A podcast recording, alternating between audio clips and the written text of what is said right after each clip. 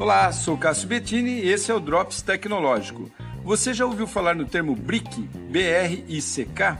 Pode nunca ter ouvido, mas com certeza isso já pode ter acontecido com você.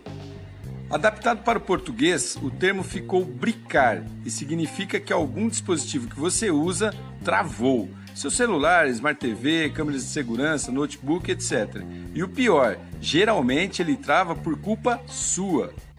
Na tradução livre, brick significa peso de papel, ou seja, quando você consegue a façanha de fazer alguma coisa errada no seu dispositivo e ele fica servindo somente como peso de papel. Mas não se preocupe, sempre tem um jeitinho de recuperar.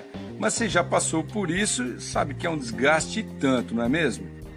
Isso geralmente acontece quando você vai baixar alguma atualização ou instalar um aplicativo novo. Por isso é bom sempre ler atentamente as instruções para não instalar de forma errada. Mas se for tarde demais, procure tutoriais sobre correção do problema na internet. Você vai achar muita coisa e com certeza vai solucionar o problema. Pegando carona nisso, a Samsung começará a incluir em seus novos televisores uma espécie de brick proposital, em que, quando um televisor é roubado, através de um código oculto individual de cada aparelho, o sistema brica e a TV trava todas suas funções, e aí sim ela vai virar apenas um peso morto. Bom, só resta avisar os bandidos que não vale mais a pena roubar os televisores da Samsung. Imagina só como que seria a propaganda desses caras, né? Sou Cássio Bettini compartilhando temas sobre tecnologia, inovação e comportamento. Até a próxima!